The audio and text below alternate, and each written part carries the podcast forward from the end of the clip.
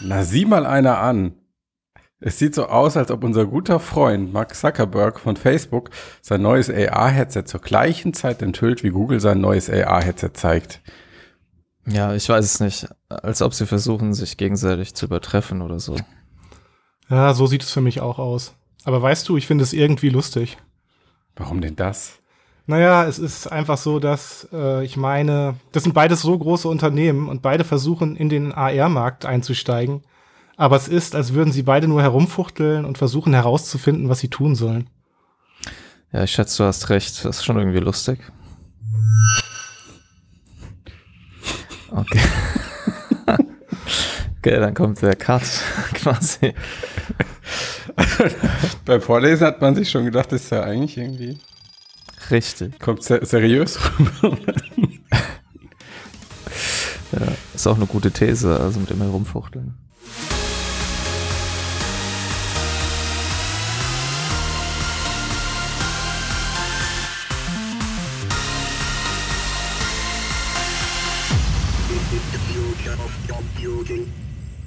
Herzlich willkommen zum Mixcast Folge 299. Für die Leute, die die letzten Folgen nicht zugehört haben und sich über das komische Intro wundern, das war unser erneuter Versuch, GPT-3 eine lustige Geschichte generieren zu lassen. Ein Intro-Gag. Ähm, der Prompt war diesmal Write a funny script for Matthias, Max und Jan talking about the following topic. Mark Zuckerberg for Meta unveils his new AR headset at the same time when Google is showing its new AR headset. Man muss ja sagen, wenn man sich das anhört, dann hätte das auch fast ein richtiges Gespräch von uns sein können. Auf jeden Fall war es nicht lustig. Mal abgesehen von ja. diesen zwei ganz schön lustig mhm. Einschüben. Ja. Ja, es, naja. Aber, aber wie immer, es äh, war letztes Mal auch so, äh, da ist immer auch eine These dabei, über die man durchaus reden kann. Dass die beiden nur, dass beide Unternehmen nur rumfuchteln. Ja, ja stimmt. das, das ist eine These, über die können wir, können wir, können wir nachher noch sprechen, ja, richtig. Wer sich jetzt übrigens wundert, ob das hier immer noch GPT-3 generiert ist oder nicht, wundert euch weiter. Hm. Who knows? Jo, äh, ich habe gar nicht, gar nicht gesagt, wer dabei ist. Max ist dabei offensichtlich. Äh, Jan ist dabei das erste Mal. Wer regelmäßig bei uns auf der Webseite liest, hat seinen Namen bestimmt schon das eine oder andere Mal gelesen. Ja, hi. Freut mich jetzt auch mal hier dabei zu sein. Und, heute, äh, heute ja. in Blau. Ja, genau, in Blau. Das ist äh, verursacht hier die Sonne, die hier gerade, beziehungsweise eigentlich eher die Wolken, die hier knallen. Können Wolken knallen? Na, zumindest scheinen sie hier so auf meinen Kopf. Die Sonne knallt. Ja. ja. Die Wolken, Wolken. Die Wolken machen mich blau. ja. Okay. Ja, lass starten. Wir haben zwei Themen in diesem Podcast. Einmal die große Google I.O. Entwicklerkonferenz Show, wo sie ein bisschen was über KI gesagt haben und einiges über AR, überraschenderweise auch. Ähm, darüber sprechen wir kurz und wir sprechen darüber, wie wir es ja im Intro hatten, dass zeitgleich zur Google I.O., so ziemlich zeitgleich, äh, Meta-Chef Mark Zuckerberg die erste offizielle Cambria-Demo gezeigt hat, also von dem kommenden VR-Headset und äh, weitere Updates für Quest 2 oder für die AR-Plattform der Quest 2. Ja. Und wir starten direkt mit der Google-Konferenz. Ähm, was mich interessieren würde, auch Max, ja. wie du das siehst. Ähm, also mein Eindruck war, die I.O. war in den letzten Jahren extrem stark auf künstliche Intelligenz fokussiert. Also wir hatten im letzten Jahr vor allen Dingen diese MAM-Enthüllung ähm, und in diesem Jahr, also war KI immer noch im Vordergrund, du hattest immer noch Sundar Pichai, der auf der Bühne gestanden hat und darüber gesprochen hat und andere. Ja. Ähm, aber es gab nicht so diese große, es gab nicht so diesen Big Bang wie im letzten Jahr, wie es mit, mit MAM der Fall war. Ja, also ich würde sagen, es ist halt die konsequente Weiterentwicklung dessen, was wir letzten Jahres gesehen haben. Ähm, hm. Denn ähm, also es war immer noch so, dass es nicht mit Pixel 7 anfangen oder mit, mit AR-Brille oder so, sondern dass halt mhm. halt er zuallererst erzählt hat, was das Unternehmen im letzten Jahr alles mit KI gemacht hat und was jetzt kommen wird und so weiter und so fort. Ja. Ähm, und warum ich sage, Weiterentwicklung, man hat ähm, sehr mehr über die großen Sprachmodelle gesprochen, also einmal über Palm, darüber haben wir auch gesprochen in einem Podcast, ähm, dass eben gezeigt hat, man, wenn das ein sehr großes Netzwerk ist, mit sehr viel Daten trainiert und ein großes Sprachmodell, dass man dann rudimentäre jetzt Witze erklären kann und das ja teilweise sehr beeindruckende Ergebnisse in verschiedenen Benchmarks hatte. Äh, mhm. Und in dem Kontext hat er im Prinzip ziemlich deutlich durchblicken lassen, dass große Sprachmodelle für Google ein zentraler Bestandteil der eigenen Zukunft in der Suche, aber auch der Übersetzung sind. Und sie haben auch was über Lambda erzählt. Das ist äh, ein anderes Großsprachmodell, an dem sie arbeiten. Und das ist wahrscheinlich auch das, was in irgendeiner Variante, dieses Mal wurde Variante 2 vorgestellt, am ehesten an die Endnutzer irgendwie herankommt, weil Palm ist halt einfach riesig. Das ist eher so eine Art ja. Forschungsprojekt, während Lambda ja schon tatsächlich auch als Produkt irgendwie gesehen werden soll.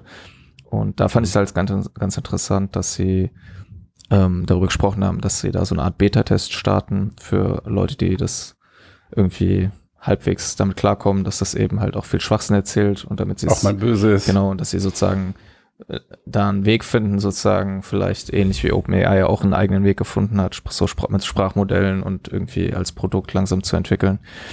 Ähm, da sehe ich eine Weiterentwicklung und ich glaube, dass äh, so unter der Hand auch in dem Thema Augmented Reality künstliche Intelligenz eben eine große Rolle gespielt hat.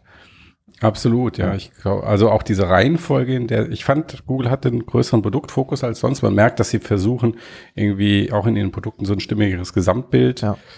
ähm, zu erzeugen und sich, so nehme ich es wahr, doch zunehmend, also sie sind natürlich weit davon entfernt, aber ihre Vorstellung ist es schon, dass sie vielleicht irgendwann als Apple-Konkurrent auftreten können. Mhm. Ähm, und sie haben auch gesagt, dass das neue Pixel sich äh, deutlich besser verkauft oder so gut wie Pixel 4 und 5 zusammen. Also, dass sie auch ein Wachstum in dem Bereich haben. Aber also auch diese Reihenfolge, dass sie erst über diese grundsätzlichen KI-Themen gesprochen haben und dann haben sie ihre Produkte gezeigt und dabei haben sie immer wieder erwähnt oder demonstriert anhand der Software, wie künstliche Intelligenz dabei eine Rolle spielt oder bestimmte Funktionen besser macht. Mhm. Ja. Sogar in den äh, oh. Google Buds Pro ist ja auch so ein Chip ja. verbaut und da haben sie auch im Prinzip erwähnt, dass das ein äh, Neural Chip ist auch oder zumindest ein Teil okay. davon auch ein Neural Chip ist. Das ist sogar an mir vorbeigegangen. Was haben Sie gesagt, was Sie damit vorhaben mit dem Chip? Ähm, Im Prinzip sind diese Chips ja, ähm, das glaube ich auch bei den anderen Herstellern so, die verarbeiten im Prinzip den Input der Mikrofone, die dann ähm, analysieren, was für Außengeräusche sind und dann halt das Audio äh, Noise Cancelling anwenden. Und in dem Bereich wird dieser Chip wahrscheinlich eingesetzt. Und ich könnte mir vorstellen, sie haben nicht so viel dazu gesagt, aber wenn da so ein Chip drin ist, dann wird das halt eigentlich benutzt, um, Algorith also um Deep Learning Algorithmen auszuführen, dass sie da irgendeine wahrscheinlich experimentieren. Äh, die sollen ja auch später so Spatial Audio bekommen und sowas und dass sie auch vielleicht für den Pass-Through-Modus halt da mit äh, Netzwerken experimentieren und das dann halt mit diesen Chips, die da drauflaufen können, ähnlich wie sie es ja auch bei ihren Smartphones machen. Mhm. Und dann haben sie ja noch ähm, den anderen Anwendungs-, also ihr Hauptanwendungsfall immer noch die Suche. Und da sind sie nochmal auf Multi-Search eingegangen, also ähm, mhm. die Fähigkeit von KI-Systemen auch Bilder besser zu verstehen und anhand von Bildern Suchen durchzuführen. Und ich fand diese Vision, die sie beschrieben haben, ganz interessant zu sagen, das wird eine Steuerung F für die Welt. Ja. Also so eine, eigentlich eine Überall-Suche für alles. Und das hat mir auch so das Bild geweckt, dass Google, sagen sie zum Unternehmen, wird das halt nicht mehr nur das Internet, sondern auch die echte Welt irgendwie crawlt. Inwieweit hängt das mit, Google, beides, mit Google Lens zusammen? Beides zusammenbringt. Genau, das hängt auch mit Google Lens oder in Google Lens haben sie es, glaube ich, ein Anwendungsszenario gezeigt. Da sieht man dann, wie eine Person ähm, so eins der grundlegenden Probleme der Welt löst. Die richtige Schokolade. Steht also so. vor einem viel zu vollen, vor einem viel zu vollen ähm, Regal mit viel zu viel oh. dunkler Schokolade drin. Und weil es so viele Sorten dunkler Schokolade sind und sie keine Zeit hat, alles einzeln durchzugucken, kann sie einfach einmal ihr Handy drüber ziehen. Und ähm, in dem Fall war es, glaube ich, Google Lens kann dann auch über diese Bildersuche und mit Rückschluss übers Internet dann anzeigen, welche dieser Sorten am besten zum Anforderungsprofil der oh. Person passen würde. Genau, das war so dieses, sie haben da quasi erstmal, das ist äh, vor kurzem erschienen, das Multisearch-Funktion für Lens, dass du ein Foto hochladen kannst und dann Fragen zu diesem Foto stellen kannst. Also, mhm. äh, keine Ahnung, du fotografierst äh, ein T-Shirt und sagst, such mir das mit einem Dackel drauf oder so. Oh ja. Ja, oder fotografierst eine, eine Trinkflasche und dann willst du die irgendwie für dein Kind und sagst hier, das Kind mag keine Ahnung Blumen, deswegen such mir eine Variante mit Blumen. Und das funktioniert äh, in der englischen Sprache ja. Ähm, und dann haben sie gesagt, okay, das nächste, was kommen wird, ist, was sie dieses Near Me-Feature genannt haben. Also, dass man zum Beispiel Fotos von Nahrung machen kann und sucht automatisch nach äh, Orten in meiner Umgebung, also Restaurants oder sowas, die diese Nahrungsmittel anbieten, aber das soll auch mit quasi im Einzelhandel funktionieren. Und er hat auch ähm, ja. davon erzählt, dass er irgendwas in seinem Wasserhahn kaputt war das war auch, was sie letztes Jahr als Anwendungsbeispiel genannt haben. Du hast irgendwas, ein Gerät, ein Fahrrad oder was auch immer, ist kaputt. Und du weißt nicht mehr, was da. Die Sachen, die man so Dings genau, nennt im Alltag. Das, dieses Dings ist kaputt. kaputt. So, und dann macht er ein Foto davon und dann sagt, such mir ein Ersatzteil und dann in der Suche taucht das Ersatzteil auf und er meint, er weiß, natürlich weiß es wahrscheinlich trotzdem, er meint, er weiß immer noch nicht, wie das genau heißt, aber er findet es dann darüber. Das ist sozusagen ja, okay. ein Anwendungsszenario. Und das, was Matthias jetzt beschrieben hat, ist dann sozusagen die Zukunftsvision was sie Scene Exploration nennen, wo man eben nicht nur ein Bild nimmt, sondern wo ich meine Kamera quasi so einmal pannen kann über eine Szene. Und in dem Fall war es halt eben ein völlig überfülltes Schokoladenregal. Ähm, und dann kommt das Schoko Schokoladenanforderungsprofil. Genau, dabei. und sagst du, okay, es soll dunkle Schokolade sein, okay, die hat eine Allergie, die Person, und es soll aber auch irgendwie eine qualitativ hochwertige ähm, Schokolade sein. Und ich glaube, weil, weil Matthias, du hast ja so diesen Witz gemacht mit, ähm, quasi ein ernstzunehmendes Problem oder so.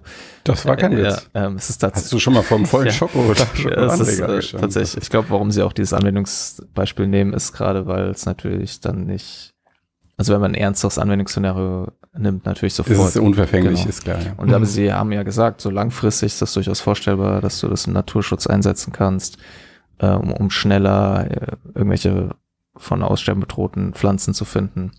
Oder in der Katastrophenhilfe, wenn du einen riesigen Berg Supplies vor dir hast, dass du dann halt sozusagen mit Machine Learning und ähm, relativ schnell die Sachen, die du gerade jetzt suchst, halt identifizieren kannst, ohne dann da lange rumzuwühlen. Mhm. Ähm, ja. Aber Katastrophenhilfe auch im Hinblick auf meine Sockentasche. Ja. Das, was ich seit Jahren hier fordere, es rückt langsam näher. Ja, stimmt. Ja, eine AI-App, die automatisch meine Socken sortiert, wenn ich sie fotografiere. Es gibt so viele unterschiedliche schwarze Socken. Ah, egal, dass man das. Ähm, und du hattest das vorhin schon angedeutet, Max, weil, äh, also, weil eine Sache fällt mir gerade noch ein. Was ein krasses Umsatzpotenzial da für Google drinsteckt, ne? Hm. Überleg dir das mal. Stell dir mal vor, all die Schokoladenhersteller, die da gescannt werden, können theoretisch Werbung schalten, dass sie vielleicht bevorzugt empfohlen werden oder wenn sie nicht empfohlen werden, trotzdem als Werbeanzeige angezeigt werden. Mhm. Das heißt, Google hätte auf einmal unfassbar viele digitale Anzeigenplätze in der realen Welt. Also sie brechen aus ihrem Browser aus und sind plötzlich überall mit Werbung. Das ist schon, äh, wenn das gelingt, äh, ja ein Wachstumsmarkt. Das wird dann so die, die, wird das so überlagert über die Realität. Du willst dann so der ja. dunklen Schokolade von Hersteller X greifen, ja. aber es ist nur eine visuelle, äh, visuelle Täuschung. In Wirklichkeit ja. holst du dann von Hersteller Y. Genau, oder wenn deine Hand noch getrackt wird und das Handy sieht, wie deine Hand oder deine Brille sieht, wie die Hand zum Verschiebt falschen sich Produkt das geht. Bild, ja. Ja, da kriegst du große äh, Pfeile angezeigt oder so Hände. Hier bitte hier greifen, hier greifen. Ja, stimmt, vielleicht entstehen dann irgendwelche, da geht schon einiges. irgendwelche Dark Patterns ja. oder so, wo du dann ausgetrickst wirst in der Art. Ja. Ja. So wie dieses in Virtual Reality, wo sich die Welt immer so Produkten. leicht dreht, damit man immer das Gefühl hat, man läuft geradeaus, ja. ja.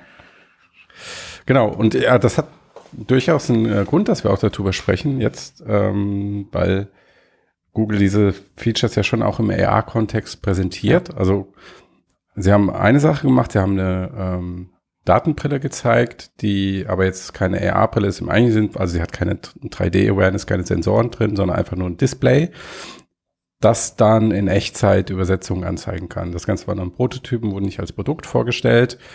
Ähm, aber es war zumindest der Moment, okay, Google zeigt wieder eine Tech-Brille. Ja. Also wir wussten ja, dass sie vor circa zwei Jahren North gekauft haben und mit dem Produkt noch nichts gemacht haben. Das, was sie jetzt gezeigt haben, und jetzt geht mein Google Assistant an, danke. So, geh wieder aus. Ja, ich weiß, du hörst zu, Google, ist gut. Ob ich alles richtig sage.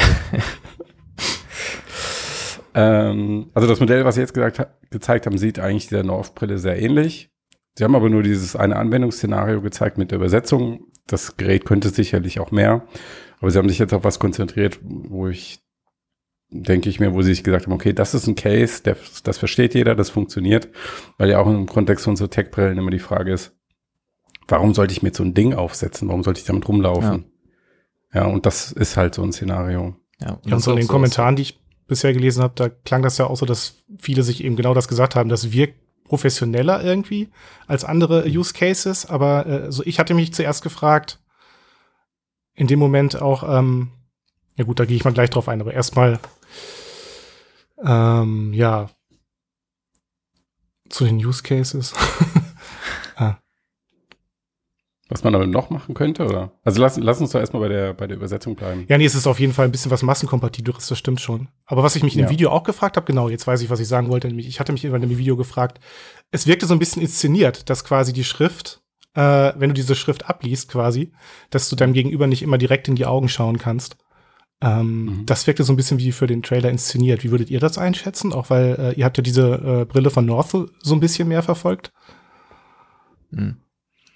Ja, ich glaube, das ist halt, ne, sobald du halt irgendwas liest, wirst du dem anderen nicht mehr in die Augen schauen können. Ähm, aber ähm, mit inszeniert meinst du, dass sie den, dass sie im Video den Personen trotzdem ins Auge geschaut haben. Es war ja auch so ein bisschen, glaube ich, was sie so gemeint haben. Ja, du kannst den Personen ins Auge Genau, schauen. das war ja so dieses Argument, ne, dass du halt, dass es so natürlich wirkt, du schaust deinem Gegenüber ins Auge, aber im Grunde bist du dann auch wieder so ein bisschen wie jetzt hier mhm. in diesem äh, äh, Videochat quasi, dass wir uns auch immer so ein bisschen weiter nach unten gucken oder dass es so ein bisschen unnatürlich in dem Moment wirkt. Ja. Was du, du guckst halt immer noch auf dem Display. Ja, ja was richtig. du halt. Das ist halt nur weniger auffällig, als wenn du auf dein Smartphone kannst. Genau, was glaub, du halt so in VR-Räumen vielleicht dann weniger hast oder so. Aber na gut, mhm. das ist, da schweife ich jetzt auch wieder ab. Es geht ja. Also ich, ich glaube, das ist schon auch nicht so ein unwichtiger Punkt, aber ähm, ich, äh, es gab kürzlich ja auch von Microsoft, das glaube ich, dieses ähm, Projekt, so eine ich glaube, die haben die Unreal benutzt, um halt für, für blinde, für blinde Kinder die, die Möglichkeit zu geben, dass sie sozusagen ähm, Personen in ihrem Umfeld tracken können und die auch angucken direkt. Ähm, und das ist ja sozusagen, dann geht es ja auch nicht nur um Augenkontakt, sondern einfach die Auf, also wenn wir jetzt Podcast aufnehmen und ich gucke die ganze Zeit nach rechts, also selbst wenn es macht ja auch schon einen Unterschied, also diese Zuwendung hin zum, zu der Person, mit der man interagiert. Ich glaube, da, das ist halt dann so ein bisschen auch der Vorteil hm. Wenn man so ein Ding hat, dass man nicht halt die ganze Zeit aufs Smartphone starrt, ähm, sondern. Aber, darf ich jetzt kurz mhm. aber sagen? Klar. Google hat ja vor ein oder zwei Jahren auch schon die Pixel Buds eigentlich mit so einer Universalübersetzungsfunktion gezeigt. Ja. Was ja auch viel mehr Sinn ergibt. Weil du musst es ja nicht also was heißt viel mehr natürlich, also es gibt dann auch Menschen, die haben, ähm, also die nicht richtig, ja. die nicht hören mhm. können. Ähm, und es hat natürlich auch andere Vorteile, es lesen zu können. Aber ähm, das wirkt ja eigentlich intuitiv wie erstmal der logischere Formfaktor, es über Kopfhörer zu machen als über eine Brille. So oder so haben sie dann aber eigentlich nur eine Idee, die sie schon hatten, erneut gezeigt. Ja. Nur in der, nur in der hm, anderen Hardware. Okay. Ne?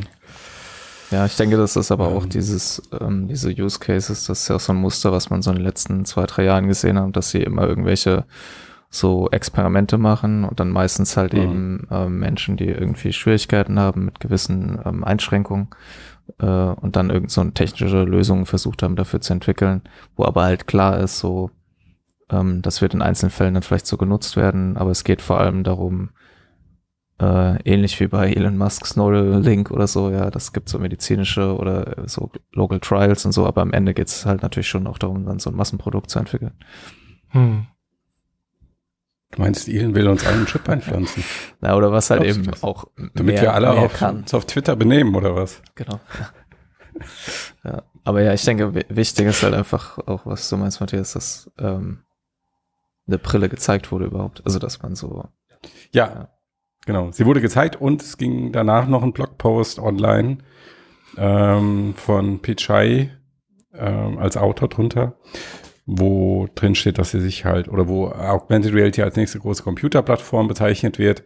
Und sie sagen zwar nicht, wir bauen jetzt hochwertige AR-Brillen, aber sie sagen, AR wäre natürlich viel besser, wenn man das nicht auf dem Smartphone anschauen müsste, sondern eine freie Sicht hätte. Und wir kennen ja auch die Gerüchte zu ähm, Project Iris, mhm. also dass sie auch in so einer Art AR-VR-Headset arbeiten im Moment. Meinst du, er hat darauf angespielt? 20, ja, was heißt angespielt? Also, aber er hat zumindest gesagt, oder also ich habe es so aufgefasst, ähm, schon als Bekenntnis aufgefasst, dass sie an AR-Brillen wieder arbeiten. Weil ja, das war so ein, so ein starkes Statement irgendwie und dann im Vergleich zu, mhm. ich stelle jetzt eine Übersetzungsbrille vor. Das wirkte mhm. dann halt so ein bisschen Die, wie so ein, ja, wie, es hat sich so ein bisschen widersprochen. Ja. Also die Reihenfolge war ja andersrum, glaube mhm. ich. Und dass man vom Kleinen ins Große geht, finde ich auch nachvollziehbar. Und ähm, dass sie technisch in dem Bereich noch nicht wirklich was zu zeigen haben, naja, das haben die anderen halt auch nicht. Auch wieder war, ja. Ähm, ja. Okay, und was sie bei Augmented Reality aber auch noch gemacht haben, ist, sie haben Google Earth ziemlich gepusht. Also sie haben die Immersive View gezeigt für Google Earth. Das ist, ähm, wer Google Earth VR ausprobiert hat, da hatte man ja auch schon diese Hochrechnungen anhand von Satelliten und äh, Street View Bildern, ähm, dass dieses äh, Google Earth Modell dreidimensional ist, also dass man wirklich so durch die Städte etc. hindurchfliegen kann. Und jetzt diese Immersive View, die ist erstmal nur für bestimmte Bereiche in großen Städten verfügbar. Und das ist so wie eine sehr detaillierte Version dieses Google Earth VR dieser 3D-Ansicht. Ähm, und das fand ich ziemlich eindrucksvoll. Also vor allen Dingen der Detailgrad, den sie dabei haben. Und was sie auch machen, ist, dass sie Echtzeitinformationen in das Modell einweben. Also du siehst zum Beispiel ähm, das Verkehrsaufkommen oder wie viele Menschen an einem Ort sind. Es geht sogar noch weiter, weil du gehst nicht nur in den Straßenzug rein, sondern du kannst dann auch in ausgewählte Gebäude reingehen. Ähm, Google macht ja schon mit Street View oder ich, ich meine, es würde auch unter der Street View, unter dem Street View Namen laufen, dass auch Leute in Gebäude, in Restaurants reingehen und die fotografieren oder 360 fotografieren. Und sie haben diese Bilder genommen, um dann Restaurants von innen dreidimensional zu rekonstruieren mit Neural Rendering und dann kann man sich hindurch bewegen. Und das war also auf einer technischen Ebene, ähm, finde ich das extrem eindrucksvoll. Ja. ja, gerade. Okay, ihr nickt alle, das nehme ich bereits. Gerade wenn es nicht gescannt wurde. Für unsere Zuhörer und Zuhörerinnen, sie nicken. ähm, Jan, du wolltest was sagen. Ich meinte ja gerade, wenn es nicht gescannt wurde. Also ich hatte im ersten Moment dann den ja. Eindruck, das wäre jetzt halt irgendwie ein 3D-Scan, aber äh, es wurde ja aus wie, aus wie vielen Fotos quasi wird das dann generiert?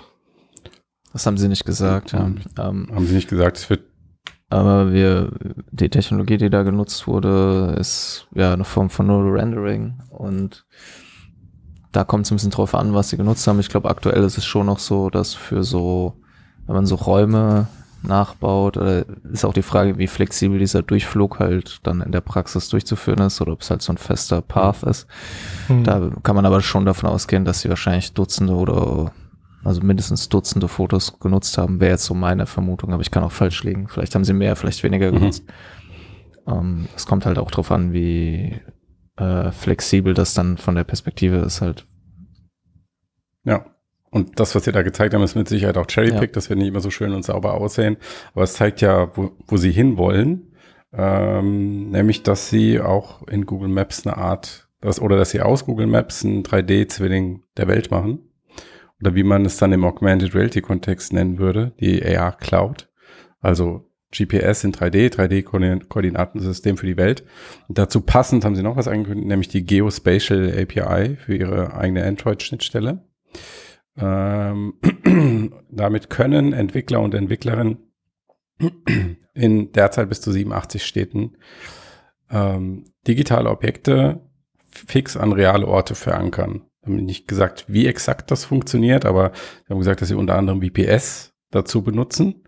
Also VPS ist dieses Visual Positioning Service, was sich so anhand markanter Umgebungen auf Fotos in der Umgebung orientiert.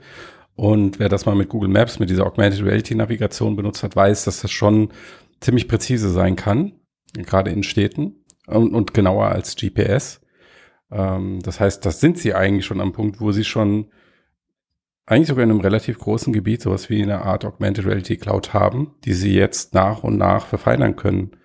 Und ähm, korrigiert mich, aber jetzt auch mit ähm, dem, was Niantic versucht oder mit Pokémon Go, ich sehe kein anderes Unternehmen, was auch nur ansatzweise in diesem Bereich so weit wäre, wie es Google derzeit ist. Ja, stimmt. Von Niantic, das wird ja auch spannend dann noch ähm, mit ihrem Visual Positioning System dann ähm, da mhm. stellen die auch quasi eine AR-Cloud, wo ich jetzt nicht genau weiß, inwieweit das, äh, das weißt du wahrscheinlich besser, inwieweit das eventuell auch auf Google zurückgreift dann, aber äh, da könnte ich es dann ähm, mir vorstellen, dass wenn du, was weiß ich, so Monster-Jagdspiele, wenn die mal so ein bisschen aus dieser, aus diesem Handyspielschema rauskommen und ähm, ein bisschen anspruchsvollere Spielmechaniken dann auch bieten, wo du kooperativ irgendwie zusammenarbeitest und irgendwelche größeren Puzzles löst und so weiter an bestimmten Orten, dass es dann äh, ziemlich spannend werden kann. Mhm. Mhm. Ja, ich glaube, dass also so bei Google, das jetzt ist halt traurig eigentlich, aber das zu sagen, aber es ist jetzt keine Überraschung, glaube ich, dass Google da halt allen irgendwie was voraus hat, weil sie einfach im Prinzip die Grundlagenarbeit dafür halt schon seit, was weiß ja. ich, wie viel Jahrzehnt oder so halt äh, liefern. Ja. Wir hatten da, glaube ich, einen längeren Podcast mal drüber, als sie auch diese Dashcam-Erweiterung für Google Maps gezeigt ja. haben, wo ja dann Leute auch nochmal Daten liefern, wenn sie mit einer Dashcam im Auto durch die Gegend fahren und die Fotos ins System einspeisen. Genau, Aber ich glaube, die, also wir wussten, dass sie das haben und jetzt haben sie gezeigt, hey, wir benutzen das. Ja. Genau, und, und wir benutzen das für genau das, was ihr glaubt, wofür wir es benutzen. Auch, deswegen meinte ich auch vorhin dieses, ne, dass halt diese dass künstliche Intelligenz dort halt auch eine große Rolle spielt, weil die halt das ermöglicht, ja. solche Null-Rendering-Sachen überhaupt halt aus Fotos zu erstellen, ohne aufwendig äh, jedes einzelne Detail per Fotogrammetrie irgendwie aufzunehmen oder mit. Laserscans oder sowas. Und auch so im Prinzip, sie haben jetzt nicht so genau beschrieben, wie sie es gemacht haben. Ich kann mir vorstellen, dass vielleicht da nochmal ein ausführlicher Blogbeitrag kommt. Aber auch so dieses Bird-Eyes Bird View, wo sie so reinfliegen in London haben sie auch im Prinzip angedeutet, sie mixen halt irgendwie Luftaufnahmen und ähm, Satellitenaufnahmen und fügen das dann halt mit Machine Learning anderen Methodiken zusammen. Und auch diese ganze, hm. diese ganze Forschung zu Nerves, also zu diesen Neural Rendering Fields, die so in den letzten Jahren auch aus, aus, aus Google kam, hat ja auch schon gezeigt, dass sie so versucht haben, so aus Fotos, die Leute auf Maps hochladen von Sehenswürdigkeiten, eben so 3D-Repräsentationen zu erzeugen und so.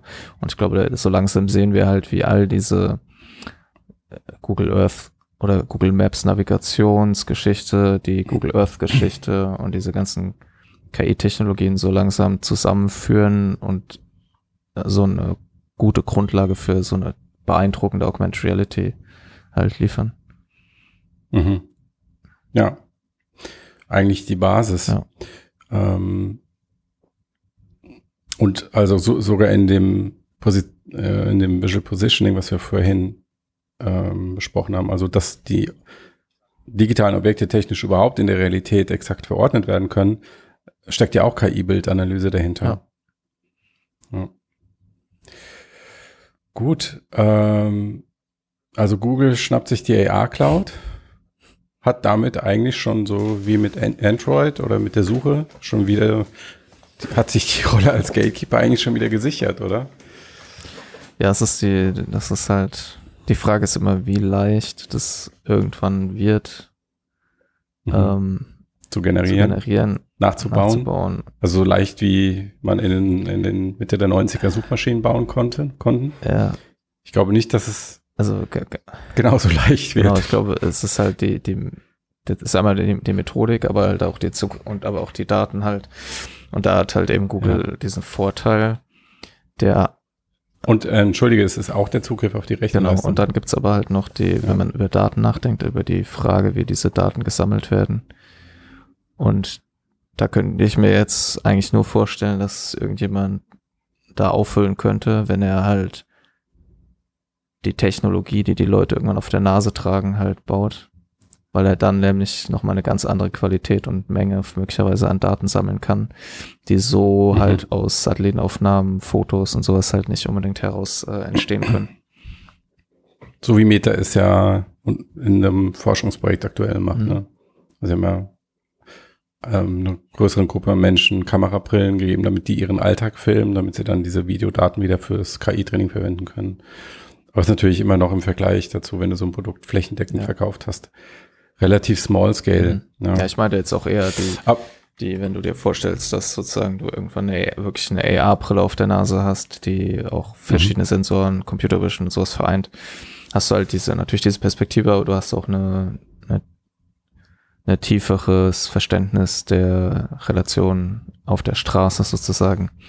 Und ähm, Satellitendaten alleine sind jetzt nicht so schwer zu besorgen wahrscheinlich. Und wenn man das dann halt miteinander mhm. kombiniert, mhm. statt sozusagen diesen Crowdsourcing-Ansatz, müsste man das dann halt eben über diese Hardware crowdsourcen sozusagen. Aber das ist natürlich auch schwierig. Ja. Aber man sieht es ja auch bei Google, dass selbst Google in wie vielen Städten gibt es das jetzt halt, ne? Also das ist halt nicht leicht. Das ist halt selbst für so einen Riesen wie Google so schwer. Geospatial meinst du? In 87 ja, Städten, ja. ja. Und sie haben ja. ja auch über die Rolle, die künstliche Intelligenz bei Google Maps für die Erfassung von Gebäuden gespro äh, spielt, gesprochen und dass sie jetzt irgendwie im afrikanischen Kontinent die Anzahl erfasster Strukturen, Gebäude verfünffacht haben und sowas. Ja.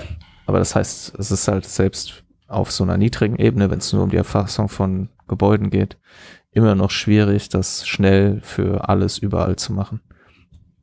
Ja. Okay, das, was, was ist dein Fazit daraus? Google ist, das kann man ja so, kann man in beide Richtungen Korrekt. interpretieren. Es ist extrem schwer, aber Google ist unfassbar weit voraus. Ja, also. Äh, ja, oder ist es noch so am Anfang, dass es noch jeder schaffen kann?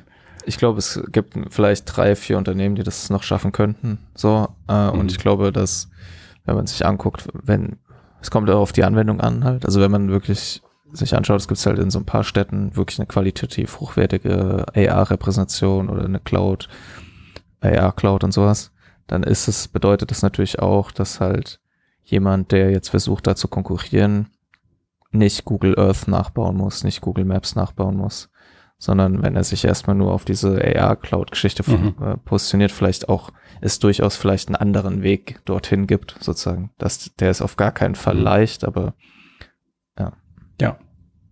Oder er kauft sich einfach bei der Google Maps API ein. Vielleicht fängt Mark Zuckerberg jetzt schon an, langsam ein bisschen Geld zurückzulegen dafür. Aber wer, also das wäre schon eine harte Ironie, wenn man sich vorstellt, ja. dass er all diese Milliarden in XA-Forschung investiert, um eigentlich aus dem Ökosystem von Apple und auch Google rauszukommen. Und dann stellt er diese Hardware, aber die Softwareinfrastruktur, die entscheidende, wo das viel, sehr viel große Geld, ganz große Geld gemacht mhm. wird, liegt weiter bei mhm. Google. Also äh, wir erinnern uns, dass Facebook ähm, 2020 ja auch schon mal dieses 3D-Koordinatensystem, also die, ihr Konzept für die AR-Cloud vorgestellt hat.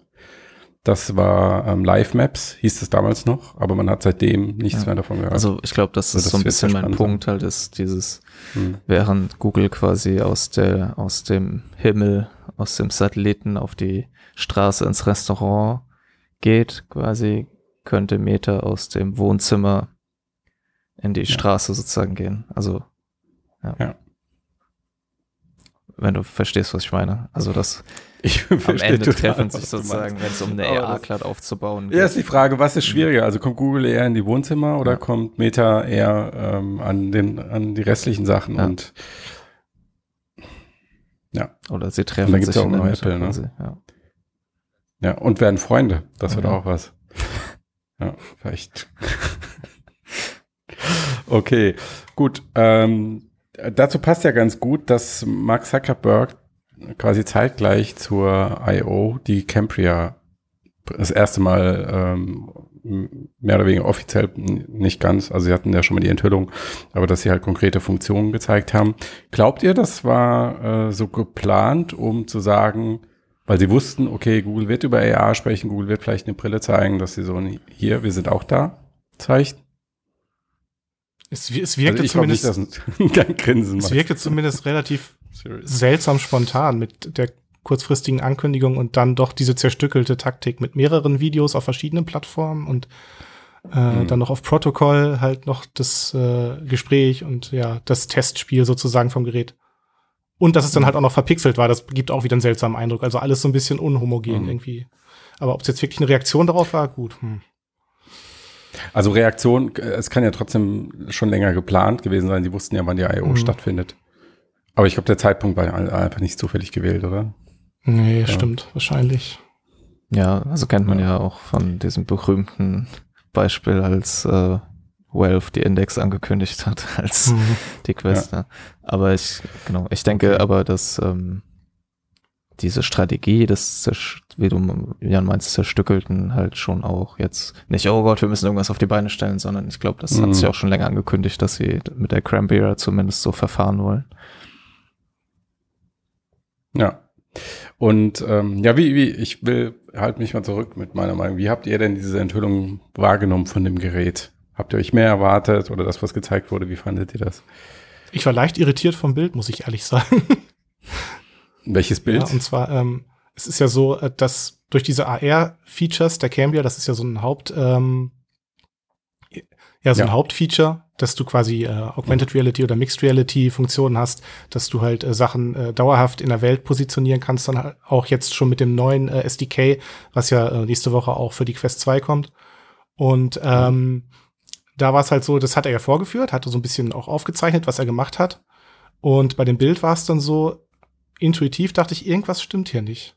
Irgendwas wirkt so ein bisschen komisch. Also es sah ganz, ganz ordentlich aus, ne?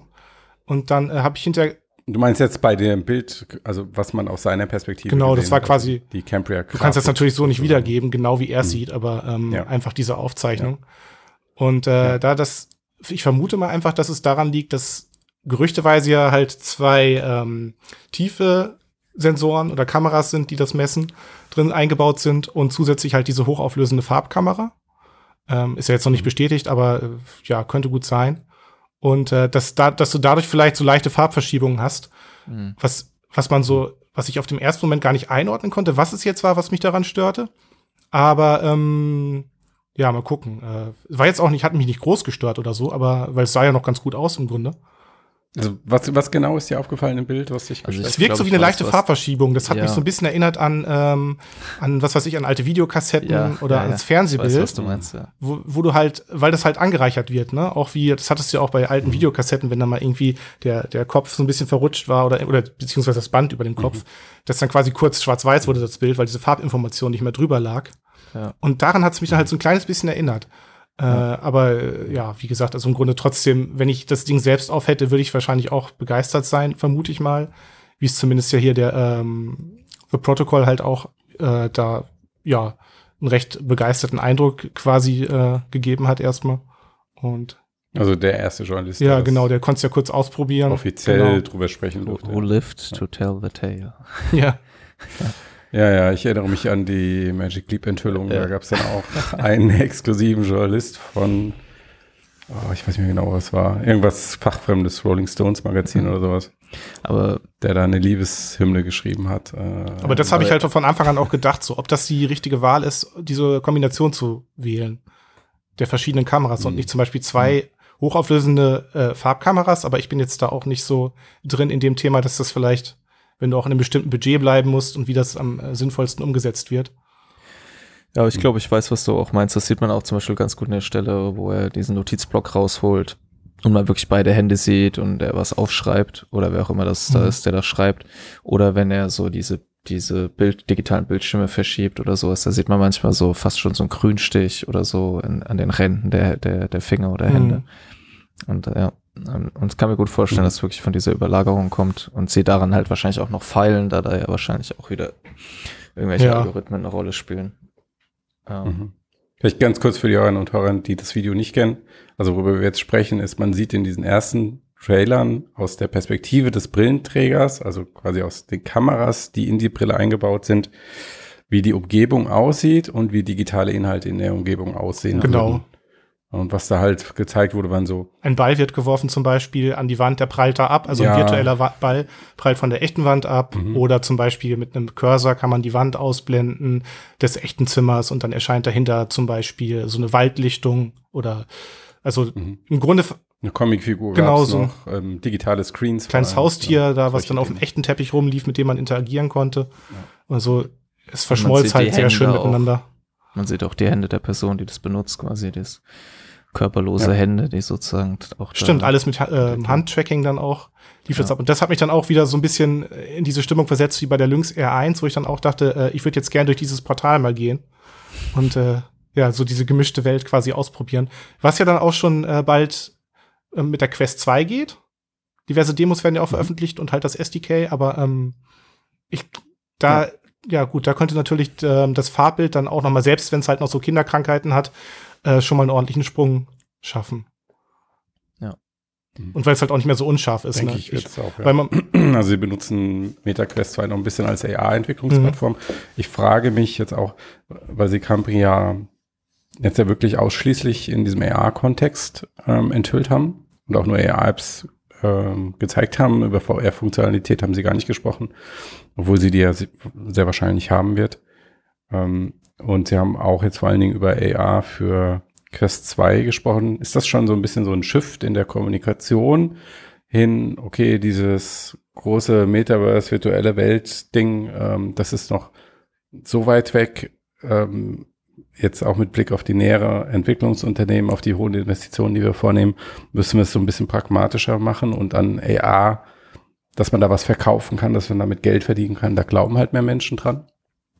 Also wir hatten letztes Mal im letzten Podcast auch lustigerweise so über die Strategie, also wir reden ja fast immer über Meta, weil das ist die ganz, es ist halt gerade äh, da, wo viel passiert und da haben wir viel auch darüber spekuliert, ob jetzt inwieweit zum Beispiel Cambria und Quest getrennt werden. Also weil ja es auch diesen Fokus auf äh, nicht nur auf Augmented Reality, sondern auch auf Productivity irgendwie äh, dort vermutet wird. Und ähm, was ich in dem Sinne ganz positiv fand, war, dass man gesehen hat, dass sie das nicht vorhaben. Also, dass sie da mhm. nicht mhm. eine krasse Trennwand einziehen, sondern dass diese äh, ganzen AR-Geschichten eben auch für die Quest kommen, aber natürlich nicht so hübsch sind, schwarz-weiß und so weiter und so fort. Und es eher halt auch wie so eine Entwicklungsplattform behandelt wird. Und dass man jetzt nicht versucht zu verkaufen. Hier, da kommt dieses krasse End-User-Produkt, ähm, das halt perfekt wird ähm, sondern ja, das ist das Beste, was wir gerade irgendwie bauen und hier, das ist besser als die Quest 2.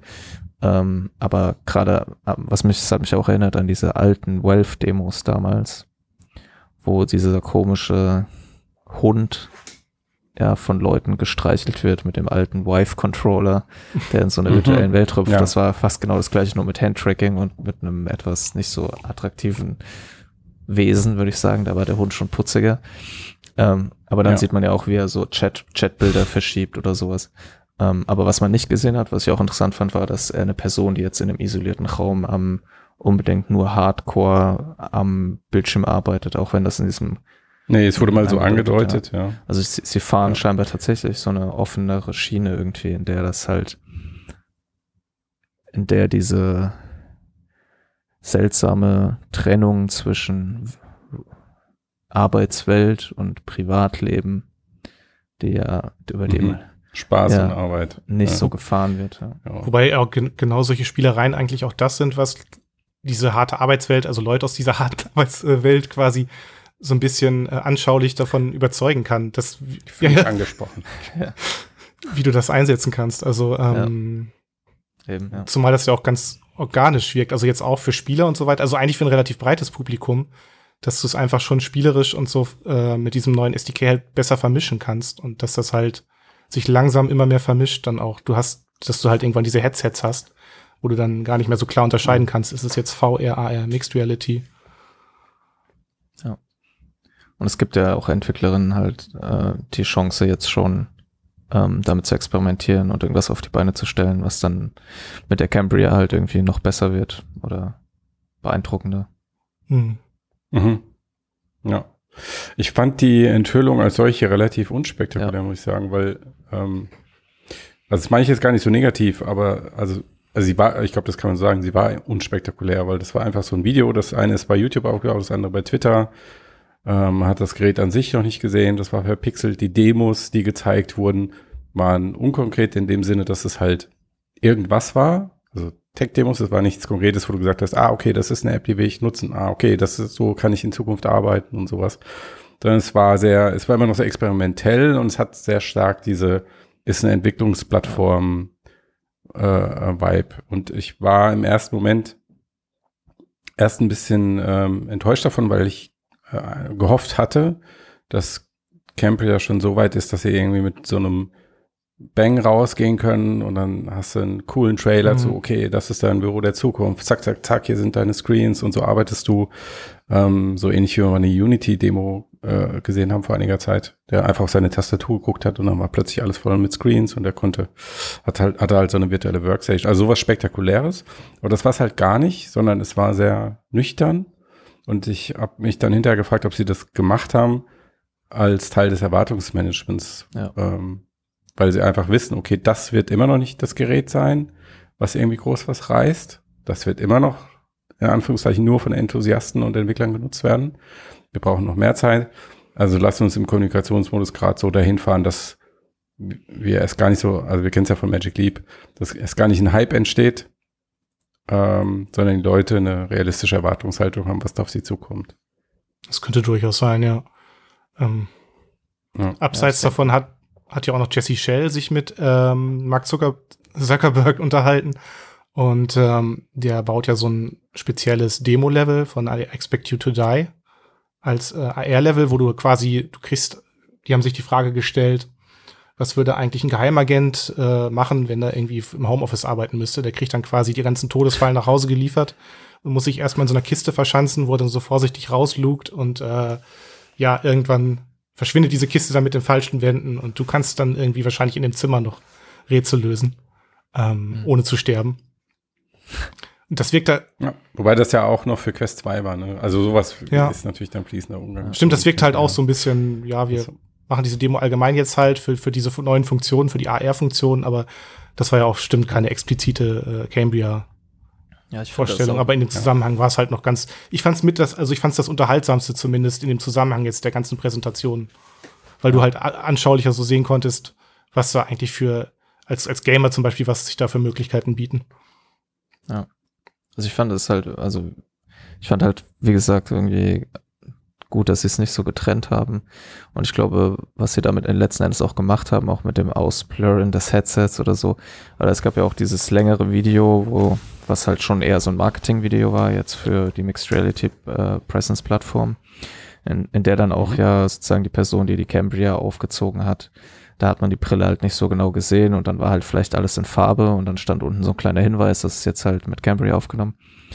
Aber dass sie halt auch mehr quasi über diese Vision und diese Plattform und diesen Mixed Reality Ansatz gesprochen haben ähm, und als jetzt über die konkrete Hardware, die das quasi ermöglicht, weil die halt einfach nur sich in einem Jahr oder zwei Jahren sowieso wieder ändert. Ja. Also das finde ich mhm. auch ganz, da merkt man halt, dass es eben nicht Pimax ist oder so, sondern dass sie halt die Produkt, also das soll nicht abwertend klingen, aber sondern einfach nur, die sollen, also es geht quasi nicht nur um darum, dass sie eine Hardware abliefern, sondern da, wofür die ja. ist halt und warum überhaupt da solche Kameras ja. drin sind und was die Vision ist so ein bisschen und Stimmt. aber auch was eine realistische Vision ist für die nahe Zukunft ja. und nicht halt eben ein Magic Leap Megaprojekt, wo das nur auf einem gigantischen Megagerät läuft, was halt in der Garage steht. Ja.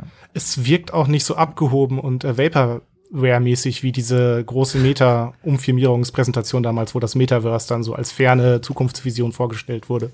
Ja. Sondern Gut, da muss man natürlich jetzt sagen, haben sie sich aber auch. der, das Cliff ist natürlich relativ hart von dieser Präsentation ja. auf das, was man jetzt sieht. Und er muss auch damit rechnen, dass er, das könnte auch ein Grund sein, warum sie nicht so groß kommuniziert haben, dass er damit rechnet, dass sie daran gemessen mhm. werden. Ja, stimmt. Ähm, so als Gegenpol so ein bisschen, denke ich. Genau, richtig, ja. ja. Warum war das Headset so verpixelt? das ist wahrscheinlich noch nicht ähm, final. Also das Headset auf Mark Zuckerbergs Kopf wohlgemerkt, also genau. das echte, was er dann angeblich also man konnte vermutlich benutzt hat, wenn man ihm das glaubt. Weil Renderings haben sie ja gezeigt. Von Vielleicht sieht es auch so aus. Wie? Wie eine so Renderings? Das ist äh, das neue Design. also, vielleicht ist das ein yeah. Feature. Du ziehst es auf und dann kommt, die haben sich gedacht, okay, es ist einfach unmöglich, eine gute, gut aussehende ähm, äh, Brille zu bauen. Deswegen legen wir einfach so einen pauschalen AR-Filter genau. darauf. Wann immer das jemand anguckt oder es gefilmt wird, sieht das einfach nur wie so ein großer Pixelkopf ja. aus. Ja, das macht Sinn, ja. Das, das befriedigt meine Neugierde, danke. Ich meine, andererseits, ich meine, das Kamerasetup müsste ja eigentlich auch schon jetzt mittlerweile stehen, ne, wenn die noch in diesem Jahr erscheint, die Brille. Hm. Ob sie das vielleicht ja. irgendwie so ein bisschen verbergen wollten oder, tja. Ja. Also entweder es sieht noch nicht gut genug aus und sie wollen nicht, dass wir es sehen, sagen, es ist doof, oder es sieht irgendwie so gut aus und hat was Cooles dran, dass sie nicht wollen, dass Google oder Apple es sehen und daraus was machen. Wobei die Industrie Ja, stimmt, weil eh wahrscheinlich schon so viel geleakt ist. ist der HoloLens Optik-Chef ist zu Google gegangen. Die wechseln andauernd hin und her. Ich kann, also es ist irgendwie schwer vorstellbar, dass sie es machen, um Wettbewerbsgeheimnis ja. zu schützen. Ja. Also wahrscheinlich eher, das ist noch nicht so. Also es gab ja will. jetzt, also was vielleicht sein könnte, es gab auch dieses mit dem Handtracking und dass es irgendwie besser ist und dass da spezielle Sensoren verbaut mhm. sind und ursprünglich hieß es, da werden keine extra Sensoren verbaut und man soll erwarten, dass Handtracking so ist wie auf der Quest Vielleicht sind die halt eben noch nicht genau so verbaut, wie sie oh. in dem finalen Produkt verbaut werden und sind da irgendwie so angebaut mhm. und das wollte man dann halt nicht zeigen oder so. Ja. Stimmt. Ja. Sowas vermute ich auch. Also, dass das Rendering das zeigt, wie es halt mal sein soll, aber es ist halt noch, ja, so ist halt noch prototypisch. Noch das wiederum ähm, stärkt, würde natürlich die These stärken, dass sie jetzt vielleicht noch nicht unbedingt drüber sprechen wollten und es äh, sich doch eh aus irgendeinem Grund dazu genötigt sahen, das früher zu tun. Weil, also ich meine, klar, man kann das so machen, wie sie es gemacht haben, ist auch irgendwie okay und in diese Enthusiastenrichtung ist es auch okay. Ähm, aber es ist irgendwie nicht Best-Case-Szenario, oder? Wenn du es hatte so einen leichten HTC-Touch also im Sinne dieser seltsamen, ähm, ja, ja scheibchenweisen Ankündigung. Grüße, Grüße raus an HTC, wir finden euch nicht so schlimm. Ja. ähm, aber ich glaube, wenn man sich ähm, über, wir können uns ja auch Sony anschauen, das ist ja auch so. Also ich glaube, dass einfach das, die Kommunikation von in diesem Bereich einfach ein bisschen anders ist und vielleicht sind das, vielleicht ist das sozusagen sind das alles Nachbeben der von Magic Leap noch oder so. Aber ich glaube halt, dass mhm. ähm, es gibt ja auch so ein paar Unternehmen, die das so machen, dass dann so geteased wird und dann sieht man erstmal so ein Stück Hardware und dann liegt das vielleicht abgedeckt so paar, irgendwo ja. auf einem Tisch. Uh, was ist das wohl? Wie sieht das aus? Und alle freuen sich, eine neue VR-Brille und am Ende ist es vielleicht ja, ein neuer anderes. Ja. Tracker. Und, äh, Stimmt, darum ging es mir auch so, diese Strategie damals, dass das so als großer ja. Deckel aufgezogen wurde. Ja, und ich glaube, dass Meta da halt einfach eine andere Strategie verfolgt und das äh, passt auch, finde ich, zu der Kommunikation, die sie übers Metaverse machen und so. Und dass sie ja regelmäßig, keine Ahnung, auf Twitter relativ offen in Anführungszeichen, dann, wenn dann Bosworth sich dahin setzt und mit Leuten darüber spr spricht, was so Herausforderungen sind und sowas. Das ist, heißt nicht, dass das nicht alles genau überlegt ist, was da gesagt wird. Aber ich glaube, es ist halt schon ja, nicht so, am 12.05. wird jetzt hier die Megabrille enthüllt so und alle Details ja. sind offen und übermorgen ist sie im Regal oder so. Und dazu kommt natürlich ja. auch noch, dass es vielleicht heute auch unter den Bedingungen der Logistik auch gar nicht mehr so leicht möglich ist. Hm. Hm. Ja, meine These ist ja, dass ähm, wenn Meta sich das wünschen dürfte, dann, dass sie sowas wie, wie das Apple des XR-Zeitalters werden. Also die gesamte Hardware und Software und das gesamte Ökosystem stellen. Ähm, aber in der Kommunikation werden sie sich wahrscheinlich nicht annähern. Ja. Also hat Max Zuckerberg das Unternehmen anders geprägt als äh, Steve Jobs an Apple. Ja. Diesem Erbe kann man sich vielleicht nicht entziehen. Gut, ähm, ich glaube, dann haben wir es soweit, oder? Haben wir noch ein wichtiges Detail vergessen? Denk, denk, denk. Hm. Nein. Es war kein Kabel dran. Du meinst an dem autarken yes. Headset war kein, ja. ja, das ist die Bestätigung, dass die Standalone-Brille ja. Standalone ist. Yay. Obwohl, so verpixel, verpixelt wie das war, konntest du das vielleicht gar nicht sehen, das Gravel. Wirklich. Okay. Okay. Und, äh, Gut, so. dann haben wir es. Vielen Dank für diesen Podcast. Ist das jetzt herumgefuchtelt oder nicht? Ach ja. Was denn? Von den beiden Unternehmen? Boah, herumgefuchtelt ist vielleicht abwertend, aber sagen wir es mal so, es ist auf jeden Fall sowohl technisch als auch kommunikativ in einer experimentellen Phase, okay. würde ich sagen. Tja, vielleicht so entspanntes Rumwackeln. Erstmal. Erst ja. Entspanntes Rumwackeln, ja, das beschreibt. Naja, also. Google ist bestimmt entspannt. Also zumindest jetzt, bei zumindest. Meta bin ich mir nicht ganz so sicher. Zumindest ja. bei der ähm, Cambria-Präsentation. Ja, was ja. bald nicht mehr in einer experimentellen Phase ist, ist dieser Podcast. ja, weil wir haben nächste Woche schon die 300 vorne dran stehen. Ja.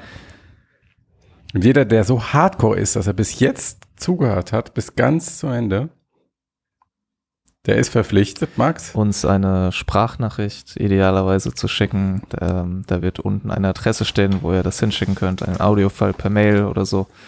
Und äh, alle Einsendungen werden wir dann einfach zusammenschneiden. Das ist dann die 300. 300. Folge. So ungefähr ja. habe ich das verstanden. Und wenn keiner was schickt, dann generieren wir ganz viele mit GPT-3 ja. Und lassen dann durch einen Voice-Coder laufen. Genau. Und dann müsst ihr eine Stunde lang KI-Lob hören. Als Strafe. Okay.